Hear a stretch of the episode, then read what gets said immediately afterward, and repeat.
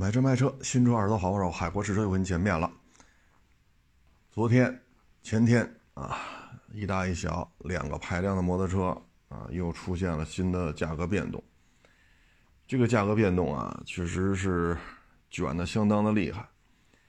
首先呢是春风二五零水冷单缸啊，这玩意儿呢一万五千九百八啊，然后 ABS 啊，什么快排。啊，什么这个那的，基本上都给装上了，太便宜了。ABS、TC 啊，什么滑动离合啊，这个车配置一点没减啊，全车 LED，双通道 ABS，半热熔轮胎啊，双油门拉线，前后碟刹。呃，要说遗憾呢，就不是说单摇臂，啊，也没有用那个五寸的 TFT 仪表盘，但是一万五千九百八，还要什么自行车？实在是太便宜了，啊，这个价格我觉得，当然了，它是个单缸啊，这是一单缸机，嗯，但是这么下去的话。这个对于其他竞品车型来讲，现在就像大厂的二五零仿赛啊，把它的价格就拉到了一万五千九百八这个价位。要知道前二年春风二五零 SR 当时上市的时候要卖到两万一出头，现在呢，相当于降了五六千块钱，啊，五六千六七千吧，这降价幅度说什么好呢？现在你要收个二一年的 S R 春风二五零 S R，那现在能给一万块钱吗？一万是不是都给不了了呀？所以现在二手车就是摩托车这一块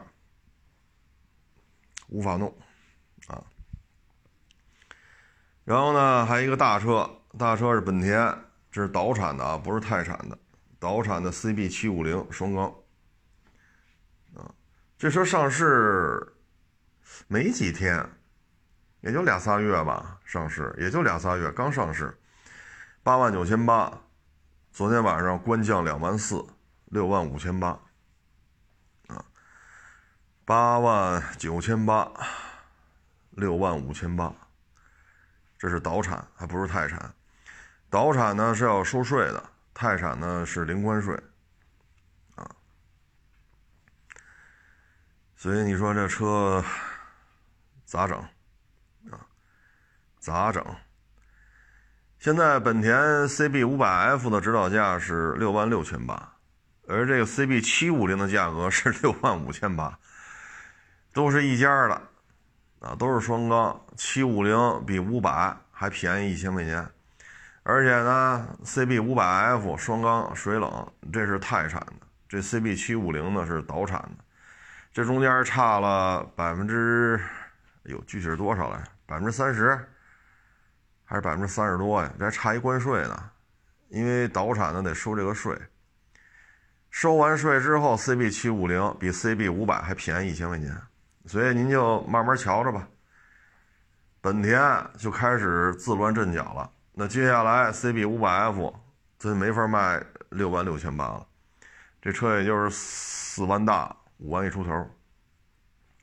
啊，也就是四万大五万一出头。如果他要卖到四万大五万一出头，那国产的 CB 四百系列怎么办呢？还得往下调。啊，还得往下调。现在有些店的 CB 四百街车版已经降到三万一了，就本田 CB 四百三万一。如果这么再调一次的话，那 CB 四百就是两万大了。所以现在本田作为摩托车圈里的世界第一，现在已经是玩不转了，啊，就这么疯狂的降价，两万四啊！好家伙，这这降价幅度，这今年这个车市啊，哎呀，说什么好呢？现在你说手里有准新的 CB 五百，啊，那这车没法卖了呀，你怎么卖 CB 七五零比 CB 五百还便宜一千，CB 七五零是岛产，CB 五百是泰产，那你现在手里有准新 CB 五百，这车没法卖了，不赔钱不可能了。所以现在这种价格战打的呀，嗯，主要的原因呢，其实对于咱们之前分析了一下，我觉得现在呢，对于洋品牌来说，最主要的原因就是整个全球范围内的销量相当不景气，相当不景气的话。那怎么办啊？因为像大哈雷啊、大宝马啊、这个嗯什么 KTM、杜卡迪啊，嗯，就这些东西吧，不是太好卖，因为都没钱啊，都没钱，都没钱的情况下，消费。不是太景气，但是呢，去年因为是吧，大家都知道全年底已经不做核酸、不戴口罩，都认为今年要大干一场，把过去三年的亏空补回来。那实际上不是这么回事儿啊。本来呢，像一八年、一九年、一五年、一六年，在中国摩托车市场。这些进口的摩托车销量还是挺好的，啊，逐渐的增加。唉，但是，是吧？今年整个经济形势就这么不理想，消费不畅，而产能已经生产出来了，啊，所以你怎么办？像有的车行二幺八，一二十辆，唉，你现在赶上官降，厂家也不给他。也不给他补偿，那你这一二十辆二幺八卖出去得赔多少钱？唉，所以他们这些车进口的嘛，你结完结完账了，提完车了，那只能是自生自灭了。过去说来五辆大道滑翔，可能三十位大哥等着呢，那这车就得下架。那现在呢？来了二十辆大道滑翔，愿意掏钱买这玩意儿的，就剩十位大哥了。那你咋整？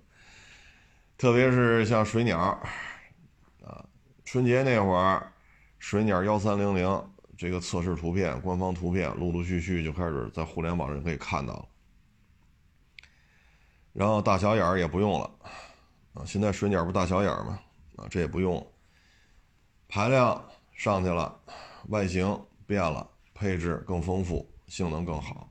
现在 R 幺三就是 GS 幺三零零啊，这车已经到了准备铺货的阶段了，所以现在 GS 幺二五零就狂甩，十八一辆啊，ADV 呢稍微贵一点，但是也降了好几万。主要是老外这边也是过于乐观。铺货铺的比较多，铺完了之后卖不动，啊，类似的情况像 G 六三也是这样，也不是太好卖，啊，也不是太好卖，唉，所以你看 G 六三的价格，啊，这是这是一汽车是吧？所以现在呢，摩托车这行情是极度惨淡，今年现在。摩博会九月十五，摩博会又上市一批车，又会有一批车以更低的价格、更高的配置在这卖，然后现有车型又得进行一次调价，然后调完价之后又封车了，因为天凉了，长江以北过了十月份基本就不骑了，除非是天天以此为生的，啊，送外卖啊，闪送啊，啊，送快递呀。啊除非是以此为生的，必须骑的，剩下基本上就封车了啊。那这个漫长的冬季，作为车行老板来讲，没有人来买车，你只能看着车在降价。过了一月一号，这车龄又加一年，很难受，相当难受。啊，这种难受的感脚吧，那只能是自己去承担了。啊你说这个内卷吧，但是长城也要出大摩托啊，传闻说是八缸的，甭管八缸六缸吧，这个推出之后，那在国内也是自主品牌啊，那它也是江湖一个了你现在国内刚刚解决四缸的问题，它要上六缸或者上八缸，甭管上哪个吧，这个都相当厉害了。五菱呢，昨天也推出了它的这个摩托车，啊，是没有自己造发动机啊，直接用的龙芯的 KE 五二五，啊，两万大，啊，两万大，就是本田 CM 五百的一个，应该说是直接照着克隆下来的吧，可能轴距啊、前叉角啊。啊，前叉的倾角啊，可能略有不同吧。那基本上轮廓就是 CM 五百，啊，但是它有这种彩板，彩板就是大量的贴花。然后呢，发动机上半截到大灯罩的，那连成一体化了，所以造型风格上呢看着不太一样。那实际上你看这个车架、发动机的布局啊、油箱和坐垫这种曲线，这其实就是 CM 五百的一个衍生版本。摩托车卷成这个样子了。还是有主机厂在往里边介入，啊，嗯，因为买摩托车的嘛，很多都是年轻人，他们刚参加工作，喜欢买个摩托，嗯，将来成家立业了，还需要买汽车，那索性我先把他的这个消费习惯，啊，保养啊，这那品牌认知啊，先把这些做到位，那通过摩托车就是一个很好的途径，啊，你看这两万大。现在基本上小伙子们，是吧？两万大加上购置税什么三万一出头，然后再加上个分期付款，那基本上还都能接受啊。那将来呢，他再去购买这个五菱的其他的车型，这也是一个很好的一个传承。毕竟现在五菱有些车就是三万块钱吧，汽车啊，甭管烧油的烧电的，就三万来块钱。所以从两万大过渡到三万多。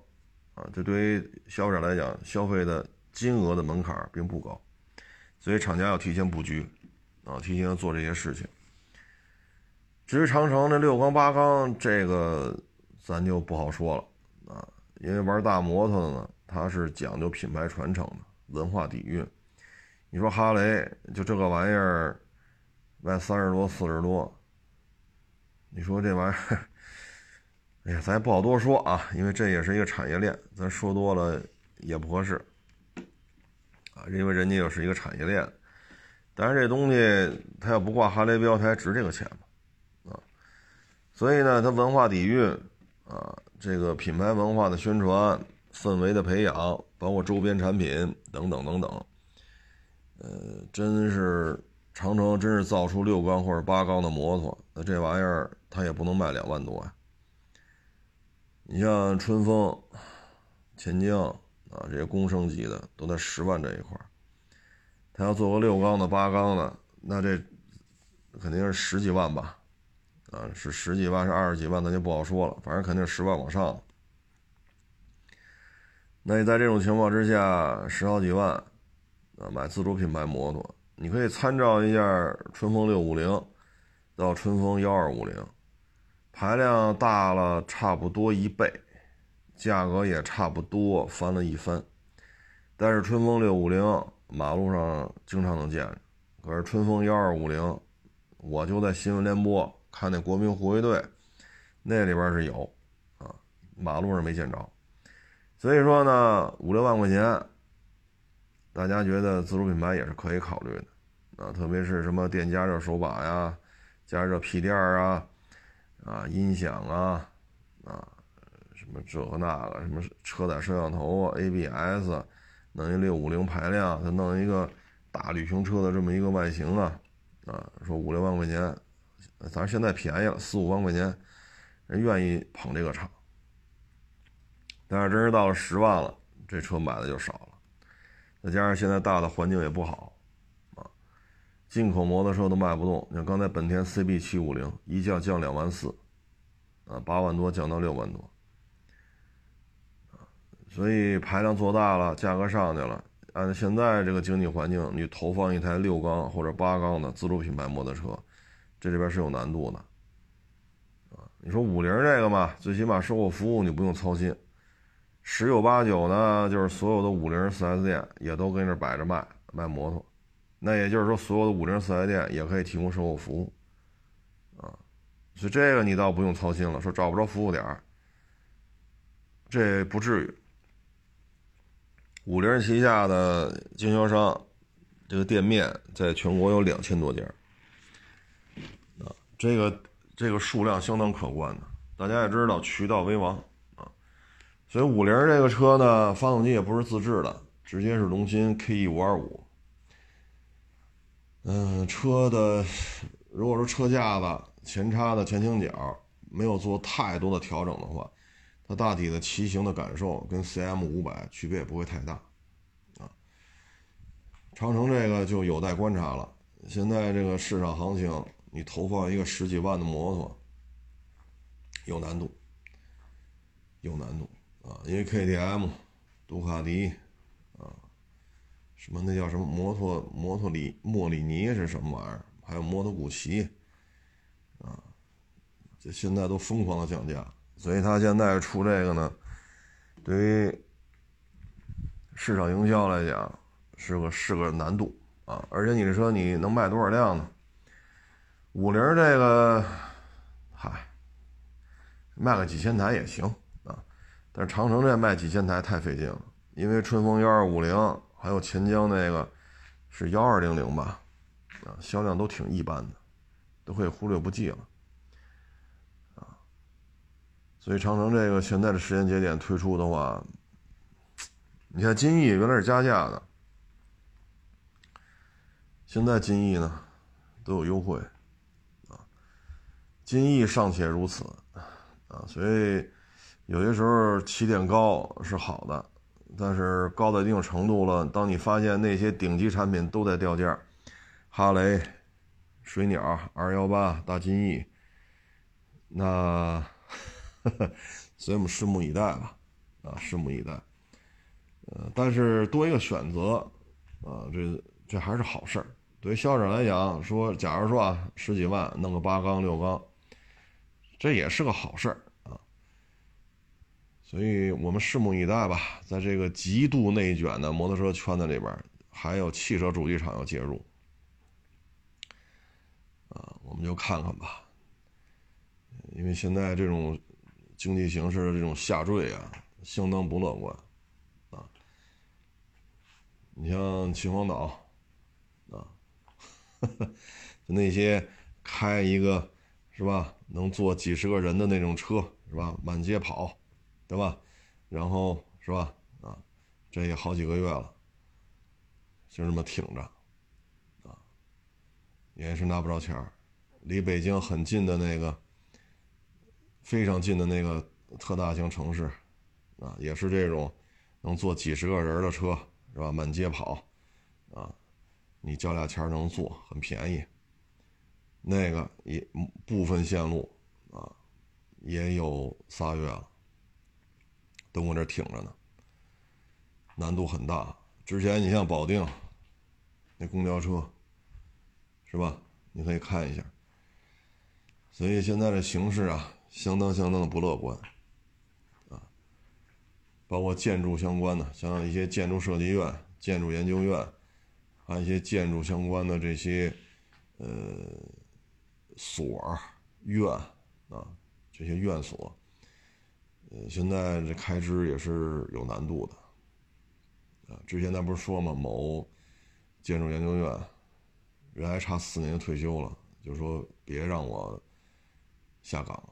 因为牵扯这个老人啊、孩子呀、房贷，不行，你就得下岗。人扭头上楼了，呱唧跳下去。这事儿是吧？大家上网都能搜着。过去咱也多多少少也介绍过一些。这就是大的环境，相当不景气啊，相当不景气。所以你说，你包括昨天咱说这个核污染水。他宁肯花七百亿的公关费去买全，是吧？各种组织、各个国家的这些公知，七百亿的费用去让你说的好，说这核污染水喝了没事儿。他也不拿这七百亿的费用去去给他这水进行一些处理。所以你现在这宣传认知啊，包括那神药，对吧？自由民主的国家的那个神药啊，这不是人家，好家伙，一点一点六亿吧，一点七亿美元的这个宣传费用啊，往咱们国家投，咱们国家的宣传费用是什么？俄罗斯、英国、法国、德国的十倍。所以你看，去年年底是吧？那样的时候，网上啊骂中医的，啊中医是封建迷信的，中医是宗教活动的，啊这种言论啊，应该说达到了一个顶峰，啊，然后还不错，啊社保采购的时候，这个神药被剔除出去了，剔出去之后，也就是不会大规模采购了。不会大规模采购，马上有组织的、成规模的去说中医是宗教迷信，中医是封建残余的，一下声音就没了。这都是有组织的啊，包括攻击咱们一些生产针对治这个病的一些药厂的这种，是吧？有组织、成规模的、连续不断的这种言论上的进攻，突然一下就没了。你包括现在啊。喝污染水没问题，没问题。你你干嘛？你们自己留着喝不就完了吗？是不是？你说喝污染水对身体都没事都没事都接到你日本自来水管道里去，给大家就喝不就完了吗？是不是？给你们日本的洗车行，对吧？日本那个冲洗街道的，就就接上这水滋去不就完了吗？你们是一岛国，淡水这么困难，你何必往海里排呢？所以这就是现状，啊，这就是现状。这两天呢，正好也跟这个去海边玩的这些网友聊，海边人可多了，啊，可多了，而且呢有大量的老外，啊，跟他们聊了聊，什么他们就说去玩去，你比如说像北戴河，啊，他们当地就有什么巴基斯坦的、日本的、韩国的、俄罗斯的。啊，还有哪儿的？反正就是很多很多，啊，很多很多。然后呢，说是怎么发现呢？就是一说，他们有时候吃饭呀，或者说打车呀，说不清楚。但是你一听这个日本人，你一听这说话，这就是韩国人；你再一听，这就是俄罗斯人。啊，那个呢，长得模样啊，一啊一聊，巴基斯坦的、巴铁的。啊人可多了，海边这个老外非常非常的多，治安也挺好的，啊，这个警车呀、巡逻的警车呀、停在这儿的警车呀，还有徒步巡逻的警察呀，都挺多的，安全是没有问题，啊，然后老外消费呢只能是现金，啊，因为他们要来注册个手机号，手机号绑定个微信，然后微信进行支付，对他们来讲确实比较难。所以他们都是现金，啊，老外特别的多，啊，但是你说到了明年夏天，这海边谁还敢去啊？是吧？啊，包括咱们的这个远洋捕捞，啊，海产品的养殖、海产品的捕捞，这会受到多大的冲击，咱也不知道。你只能等那核污染水飘过来，测一下核辐射到底是多少，现在谁也说不清楚，啊，所以这些你像旅游业跟海边相关的，那肯定有旅游业，对吧？跟海边相关的，那肯定还有一个海产品的养殖、捕捞、售卖，啊，啊，所以这都不好说，明年会受到什么样的冲击，啊，因为这水往里一排嘛。那 漂洋过海的，那就很快就会飘过来，啊，唉，所以这就是人类的灾难呐，啊，人类的灾难。只不过现在呢，西方媒体包括国内大量的公知，要么拿了七百亿，要么拿了一点六、一点七亿 dollar 的宣传费，要么拿了那边七百亿的宣传费。所以有些人呢，跟这抄了抄，我点进去一看，支持乌克兰，反对中医，支持美国神药，啊，然后就是支持核污染水。你这一看都是美爹嘛，他美爹屁股后边干的事儿嘛，所以都是无条件支持的。所以这个这个影响很难说，啊，核污染水明年的海产品污染到什么程度？咱们这海岸线这个到底是污染？这现在很难说，谁也说不清楚，只能在这等着吧，也没有什么别的办法。他老说没有污染，没有污染，那你自己接你自己自来水管子，你自己接你那个冲茅房的啊，或者你环卫冲洗街道，拿那水冲洗街道不就完了吗？对吧？日本又是个岛国，淡水资源，是吧？你拿这个多好，你干嘛往海里排？唉，所以国内啊，唉，我有时候就在想啊，这他妈哪天一旦抡起来，啊，不论是收复台湾，还是跟谁抡起来，你说这帮人是不是就是带路党？是不是偷开打开偷偷打开城门做带路党？哈哈哎，不说那么多了啊。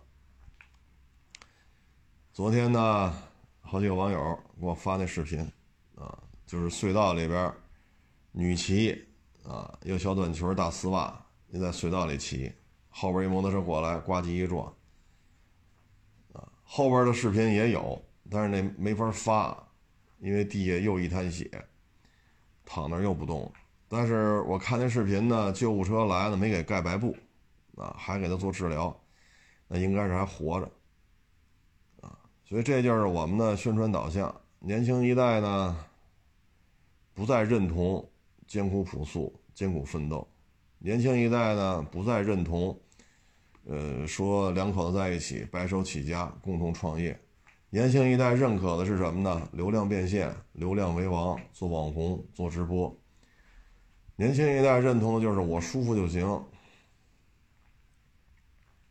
啊，所以咱也不好说这是奶头奶头乐战略的一部分，还是说平台为了流量，就他妈怎么有流量怎么来，这咱现在也不好去下这结论。但是现在呢，玩摩托。啊，你说有几个是在这儿钻研摩托车的骑行技术？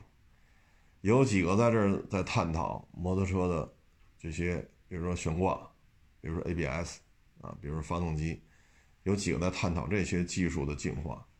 有几个在进行摩托车车型历史文化的这种传承，啊，或者说讲解？啊，没有。现在传承的是什么？超短裙黑丝袜，啊，露裙装，啊，你摸我呀，你摸我这儿，你摸我那儿，你说作为一个女士啊，因为说女孩不合适，其实这人岁数也不算小，你作为一个女士，你说你天天的拍这个合适吗？就为了钱也无所谓，所以现在这社会就是笑贫不笑娼了，啊，笑贫不笑娼了。啊所以这个社会风气，你让咱们说什么好？啊，哎，这小女孩这一下受的伤不轻啊！你为什么要穿着小短裙黑丝去骑摩托呢？何必这样做呢？啊，包括我们的视频平台，对于这些胡骑瞎骑。啊，大马路上骑前轮儿啊，然后飙到一百八，飙到二百。对于这些视频，我们为什么不给它下架呢？啊，把我这摩托车在挑衅机动车。你比如说，你走铁栅栏，铁栅栏右边是非机动车道，这摁喇叭啊，超这个自行车，超这个电动自行车，嚓嚓嚓嚓嚓，然后唰就出。人家那是右转右转车道，人家右转，差点就撞上。那不行，我这网给他曝光，啊，这机动车谋杀我，我操，然后这些视频在网上很多，啊，往大了说呢，就是挑逗对立，开摩托的和开汽车的，往这个怎么说呢？社会安定的角度来讲，这种违法骑行的视频为什么能发上来？作为一个摩托车，这是铁栅栏，这里边全是非机动车道，人地上画着线呢，自行车那个标识，铁栅左边白实线箭头。对吧？前进箭头，右转弯箭头，这一明摆着这边就是非机动车道嘛，因为画着自行车呢。你摩托车往里这种视频为什么能发上来？对吧？所以摩托车呢，应该是年轻一代。年轻一代如果崇尚的就是我穿的薄，我穿的透，我穿的露，然后就有人给我钱。那我们以后崇尚的就是这些东西，而且现在愈演愈烈。你跟他说，人这一辈子要多学习，要吃苦，年轻的时候多学习，多积累经验，多考取一些证书，然后你才能厚积薄发，在一个行业里边至少得摸爬滚打五年、十年，你才能成为这个行业里边的一个佼佼者，然后再把相关的经验和相关的证书啊两翼齐飞，等你三十来岁的时候，你在这个行业里就有一定的话语权，你有了经验的积累，你就会有不错的收入。你现在跟他讲这些，人没人听了。我就要做网红，他让男人摸，我也让男人摸。他穿着小短裙黑丝，我也这么穿。现在年轻一代，如果说是这么做的话，那以后很多事情可能也就这样了。啊，本身年轻人就少，出生率就低，然后再去天天都是推崇这些，你看出的事儿很多啊。摩托车出的事儿还少吗？啊，摩托车出的事儿还少吗？啊，那年轻一代，你说你要真是骑行技术好，你练去。像我也认识一些跑过环塔、跑过达喀尔的车手，人家从小就练，十四五岁就练，专业的车、专业的护具、专业的场地、专业的教练，人家可没说光着大膀子去练去，人家都是穿着头盔、专业护具。骑行服、骑行靴、手套，专业的赛车，专业的场地，对吧？要么你车型历史，你给我们讲讲，是吧？大金翼的历史，我们也愿意听。买得起买不起放一边吧，没用的知识我们愿意听一听。没有人这种东西你做了，没有人去推啊。所以现在摩托车这个车祸导致的这种伤亡。其实对于年轻人来讲，也是一个挺大的一个伤害，啊，挺大的一个伤害。我们在互联网上呢，对于说年轻人要多学习，要给自己做一个规划，对吧？包括前几天我就说，曾经也认识好多年了，媒体里边的一个小兄弟，宣布就就是说，就也不是宣布吧，就是说退出这个行业了，实在找不着工作了。文笔、经验、拍摄方方面面都可以，不要，因为你超过三十五了。所以呢，我们不要就被这些奶头乐性质的这些视频啊，这种导向冲昏了自己的头脑。你应该有一个规划。你比如做汽车媒体，像一八年的时候、一九年的时候，我就跟媒体的一些小兄弟就说：“我说一定要打造自己的独立 IP。”啊，你有机会接到接接触到这些车，你要自己做自己的微博，自己做自己的这个公众号，你要打造自己的独立 IP，因为你有大量的资源，整合出来以自己的 IP 出去的发一遍，有用没用先发着。好像这多好啊！你我这忙着呢，我这我这国航白金卡，我这国航金卡，我这仨月就飞出来了，忙着呢。吃啊喝呀，一到什么车展，比如说成都车展，都是媒体老师一见面，哎呦，大哥长大哥短，姐姐长姐姐短，呵家你看自己感觉啊，其实现在看无用社交，无用社交。当所有媒体都在扩张的时候，你随便吃饭一聊，你去这儿干，他去那儿干，这都不叫事儿，非常 easy。现在都在裁员，你在吃饭，说现在成都车展你去吧，你跟这些媒体还在媒体干去吃饭去这儿干去。很困难了，因为都在收缩，所以这是无用社交。你在车展看到的车，他也能看见，对吗？既然是车展，就不存在说他能看见不让你看，这不存在的。所以你应该，我我一八年、一九年就跟有那么两三个吧，在媒体的关系还都不错，都很大的媒汽车媒体平台，我就说过这问题。我说你打造自己的独立 IP，将来一旦单位有什么问题，你可以自己有一个退路。啊，我说媒体不行，不能永远扩招。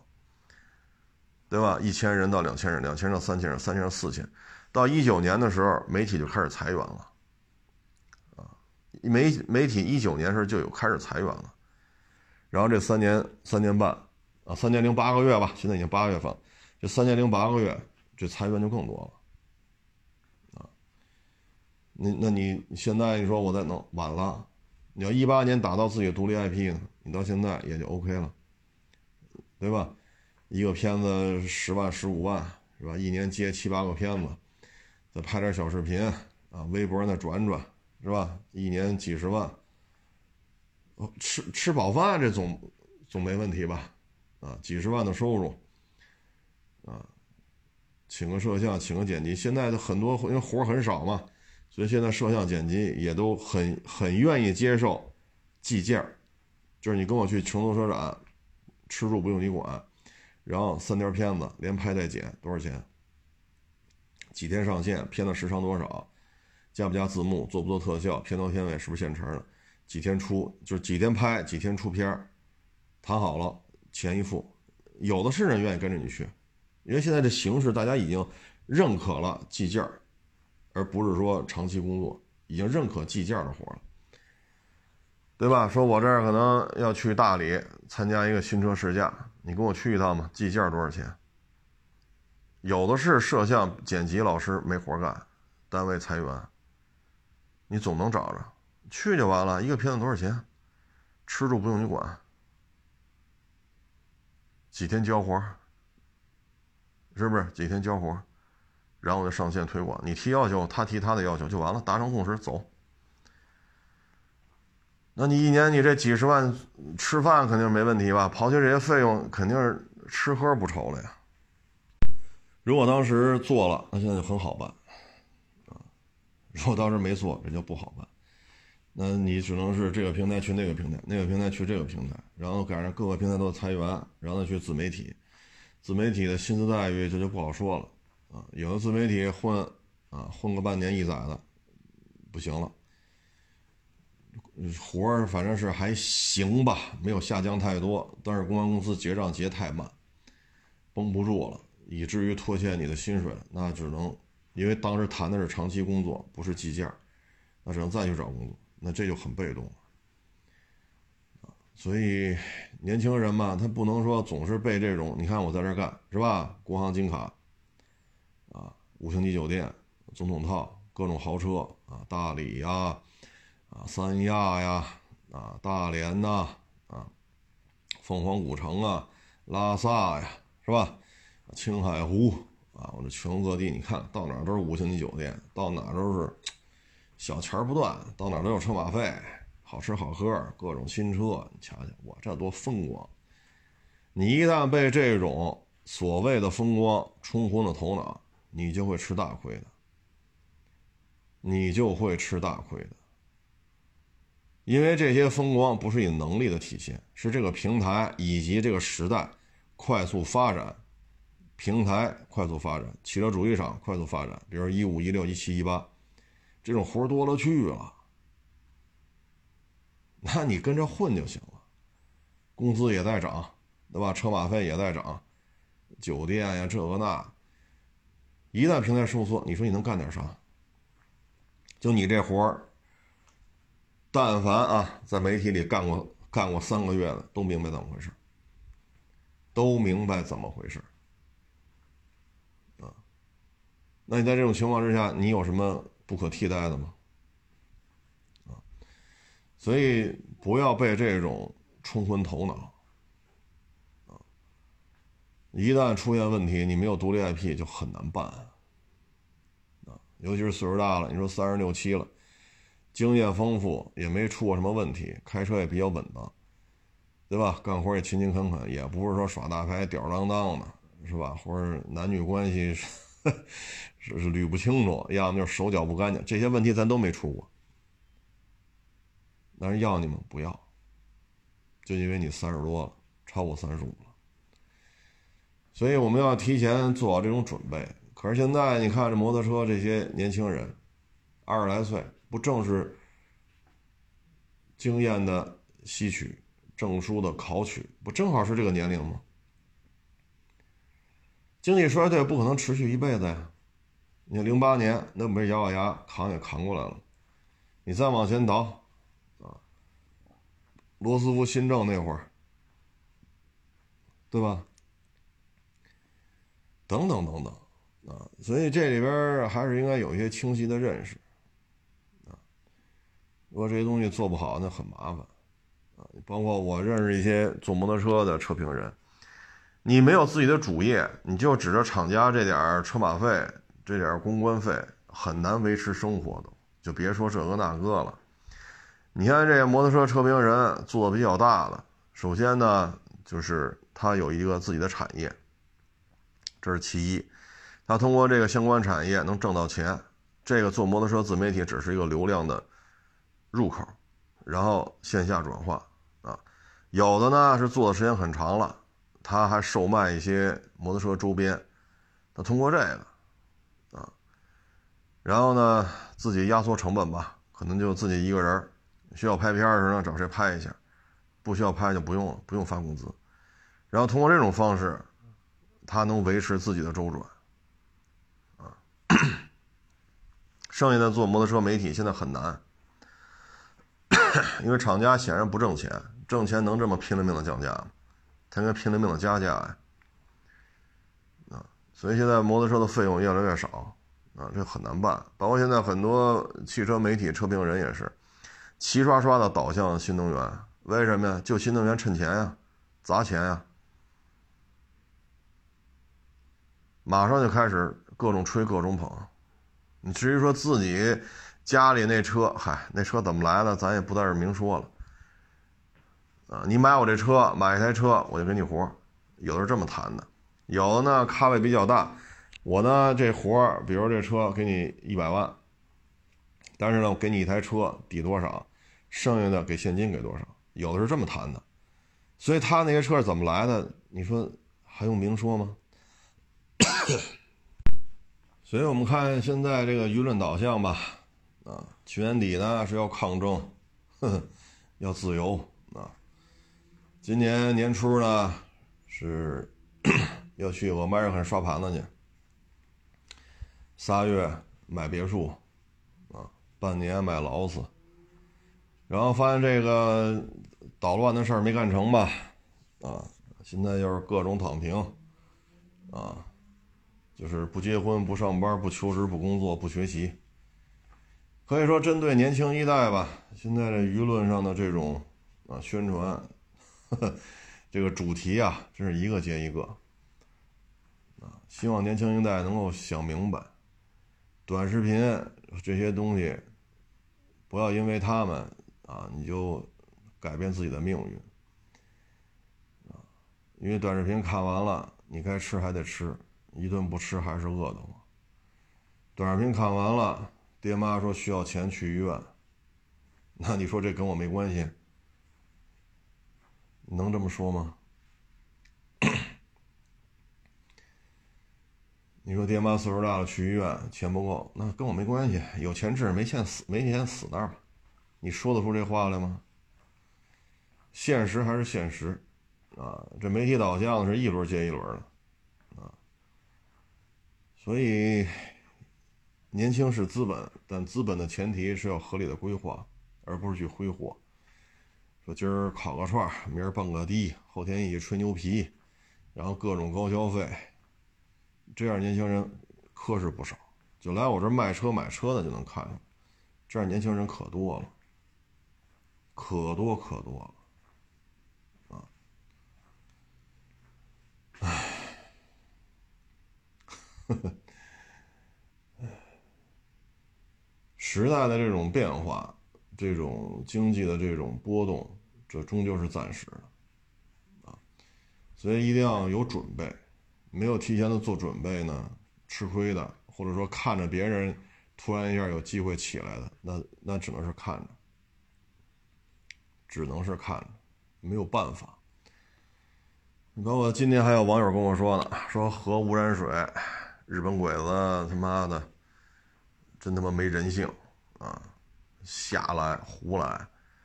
那接下来什么是风口啊？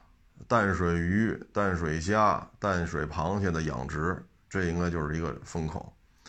说现在要做这个，等到明年核污染水咱们这海岸线上也都飘过来了，那你的淡水鱼、淡水虾、淡水螃蟹，这就是机遇，这就是机遇。这说的有道理，但是我得事先声明啊，我可没干过这个水产养殖，这可没干过。这玩意儿怎么养我也不懂，啊，怎么怎么把这些水产卖出去我也不懂，但从战略上判断，这确实是一个靠谱的这么一个产业，啊，但是这技术门槛很高，啊，凡是养活物的技术门槛都相当的高，你一般人也摆不平，啊，一般人也摆不平，但是呢，从战略发展来讲呢，核污染水。这东西不是三天两天就能解决的，你说让大自然去消化它，这不是三年两年能消化的。所以淡水养殖应该是有发展空间的，啊，应该是有发展空间。但是比较倒霉的就是我们的海洋捕捞、远洋捕捞，还是海产品养殖，包括海岸线的这些旅游，这些行业都会受到一些波折、冲击。唉，说什么好啊？哎，反正年轻一代吧，应该是有一个清晰的认知，啊，有一个清晰的认知。你别等到三十来岁，人家功成名就了，你又开始骂大街。那人家在那儿学习呀，啊，实践呀，啊，考取证书啊，啊，那咱们在干什么？咱们就学，是吧？躺平就学。放弃奋斗，学不谈恋爱，不结婚。咱们就学这个。我说句不好听的，这就是颓废。只不过现在给了很多美好的名词，啊，渲染的很美好。其实说白了，就是不愿意面对现实，不愿意付出，不愿意投入，只想享受当下。可是，作为年轻人，你有什么资本呢？你有什么资本去享受生活？你说家里不差钱是吧？北京二十套房子，卡里五千万存款，那你爱爱干嘛干嘛？那那咱就不聊了。你说家里就是普通老百姓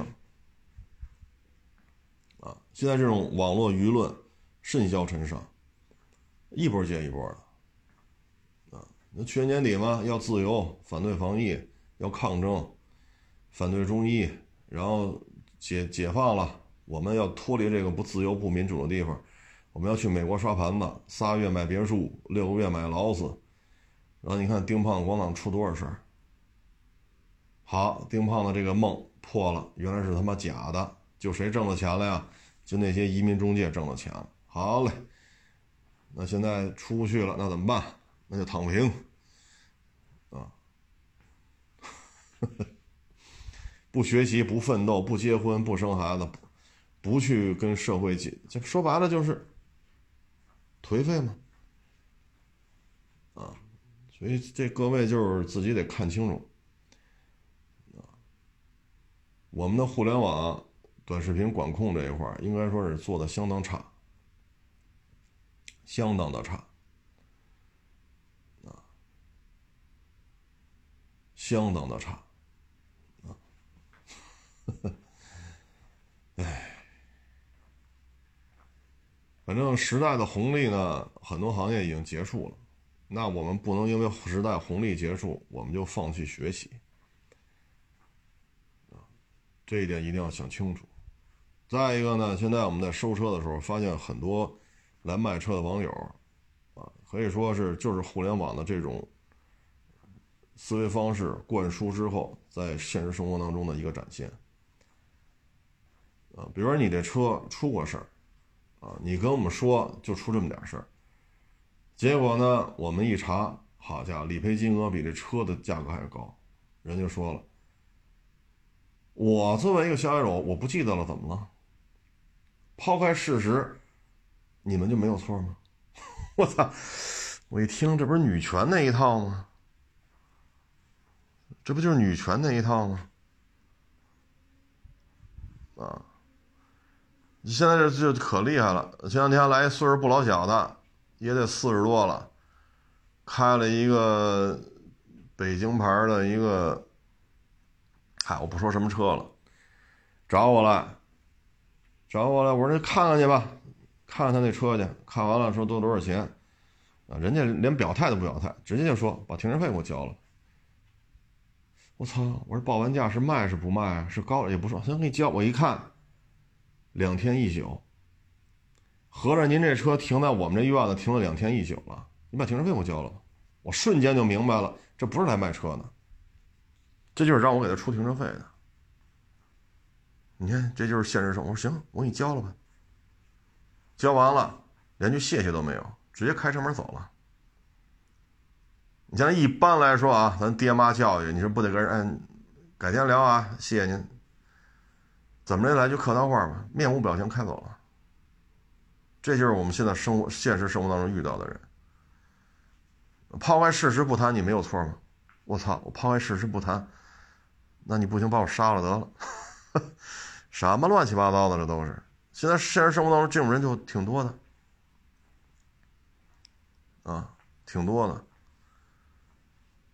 但凡说讲点礼貌的，比例逐渐在下降，啊，可以说我们这互联网这种冲击，再加上经济形势吧，人和人之间的这种越来越淡漠，啊，甚至于明摆就来占便宜的，啊，你说我给你交了两天有行我交，对吧？不交就是耍大牌，就是骗子，给你交了，那咱俩谁是？不交我就是骗子，好交完了，连句话都没有。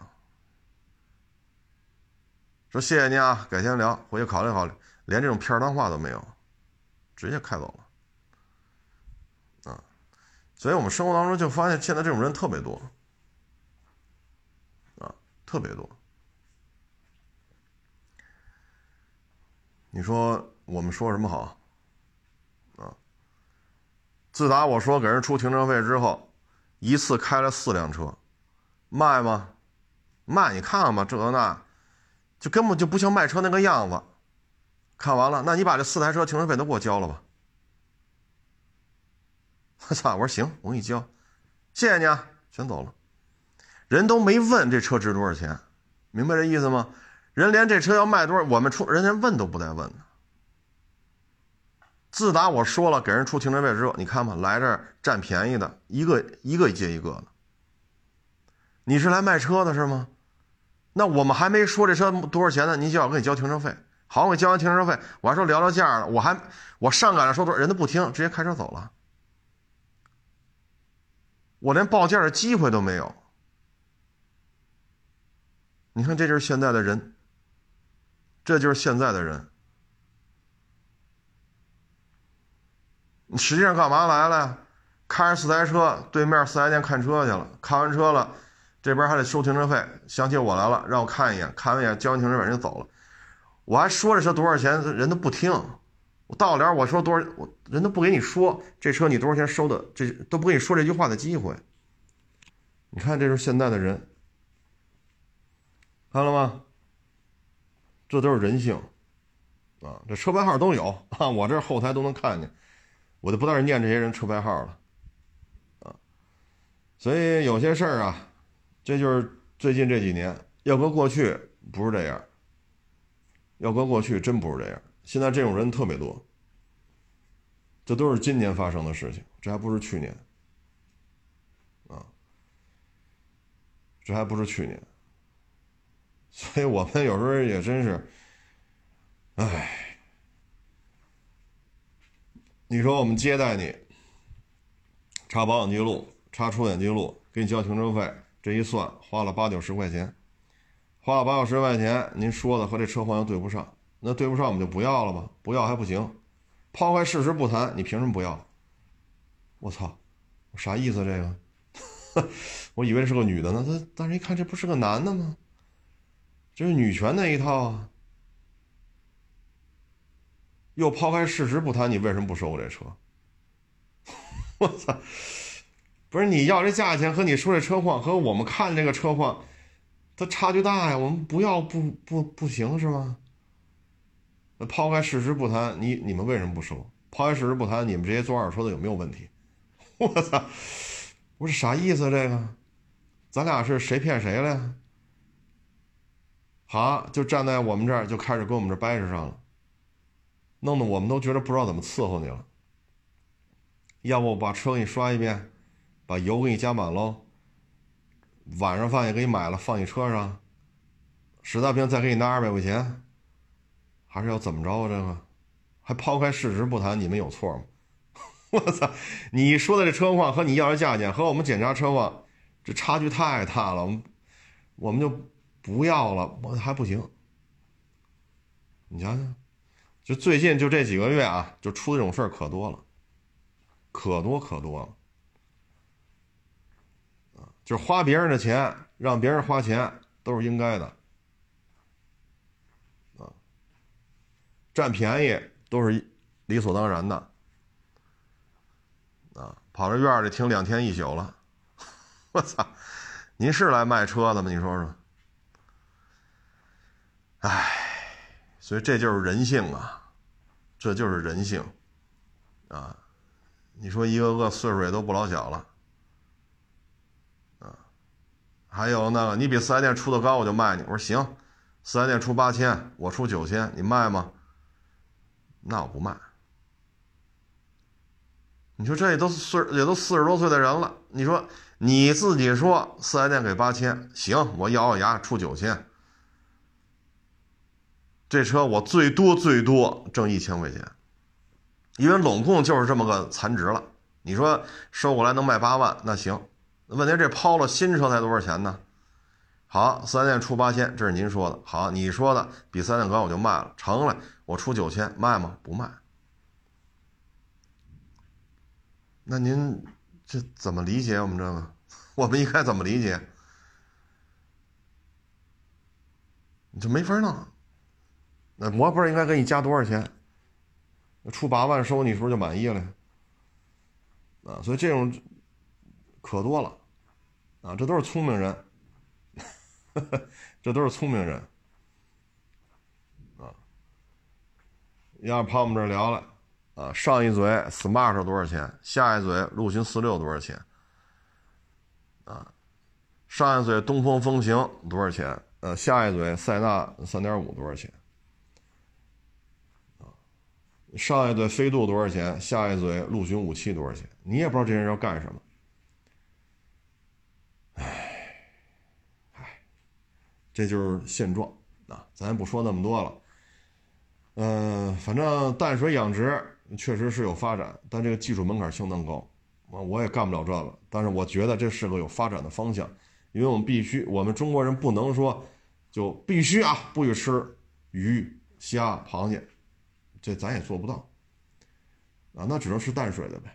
再一个就是年轻人，不要整天就是迷茫啊、迷茫啊、迷茫啊，一迷茫十年，等别人都有所成就了，您这还迷茫呢。突然一下发现人家过去十年的努力，你就觉得自责，又又愤又愤怒啊！凭什么他混得比我好？那你这一辈子就在这种迷茫加骂大街当中就消耗掉了。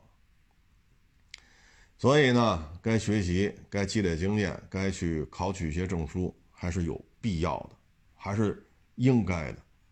经济衰退终究是暂时的，您说呢？啊，机会总是给有准备的人留着呢啊。所以各位呢，还是啊，尤其是年轻人啊，不要虚度。年轻就是资本，但资本不是用来挥霍、虚度、放肆的，行吧？啊再一个，骑摩托车还是要注意安全，啊，流量至上。当我们年轻一代干什么事儿都在想这事儿有流量吗？那这社会真的是很悲哀，真的是很悲哀，啊。行了，不多聊了，谢谢大家，谢谢捧场，欢迎关注新浪微博“海阔试车手”。